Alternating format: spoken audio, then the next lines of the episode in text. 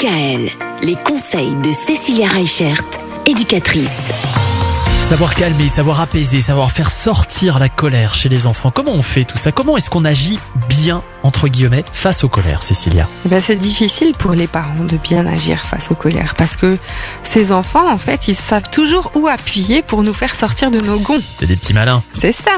Ce qui va être le plus difficile, en fait, c'est d'arriver à prendre du recul sur l'émotion de l'enfant pour être assez contenant, pour le sécuriser, pour l'apaiser, pour l'aider à verbaliser ce qui va pas. Quand un enfant il crie, essayez de chuchoter. Le fait de changer d'attitude, de changer de positionnement, ça va déjà le faire désamorcer, un petit ouais. peu. Ensuite, une des choses les plus importantes, quand un enfant fait une colère, une des techniques les plus faciles pour arrêter, pour stopper cette colère, c'est notre fameux mot stop. On en a parlé euh, au cours d'une d'une dernière émission, mais notre mot stop, eh ben vraiment, ça aide à arrêter l'ascension de cette colère. Autre chose qui va être important pour l'adulte, c'est ça ne sert à rien de crier.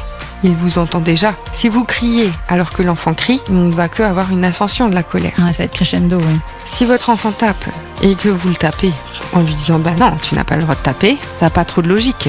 Et en fait, c'est toutes ces petites choses en tant que parent qui sont compliquées parce que du coup, bah, on est d'adultes, on doit montrer l'exemple. Et ce qui est compliqué, c'est justement de garder la tête froide pendant ces moments qui peuvent être difficiles. C'est encore plus difficile quand on est en public, quand euh, l'enfant fait une colère dans un magasin ou dans un lieu, parce que on a souvent peur du regard des gens. Donc on va essayer de dissimuler cette colère ou de diminuer du coup euh, euh, les propos de l'enfant, mais en fait c'est pas lui rendre service. Donc c'est vrai que bah oui, ça peut être embêtant d'avoir un enfant qui hurle en plein milieu d'un magasin, mais en même temps, ben tous les parents sont déjà passés par là. Et puis euh, je pense que ce qui est important, c'est de déculpabiliser aussi, parce que si l'enfant fait une colère, c'est pas forcément de votre faute. Et ça, on n'y pense pas forcément. Bon, parfois, euh, tout ça peut aussi donner lieu à des disputes entre les parents et les enfants. Quand on en arrive à la dispute, qu'est-ce qu'on fait? Ça, c'est encore une grosse question à laquelle on répondra demain pour le dernier jour de la semaine, Cécilia.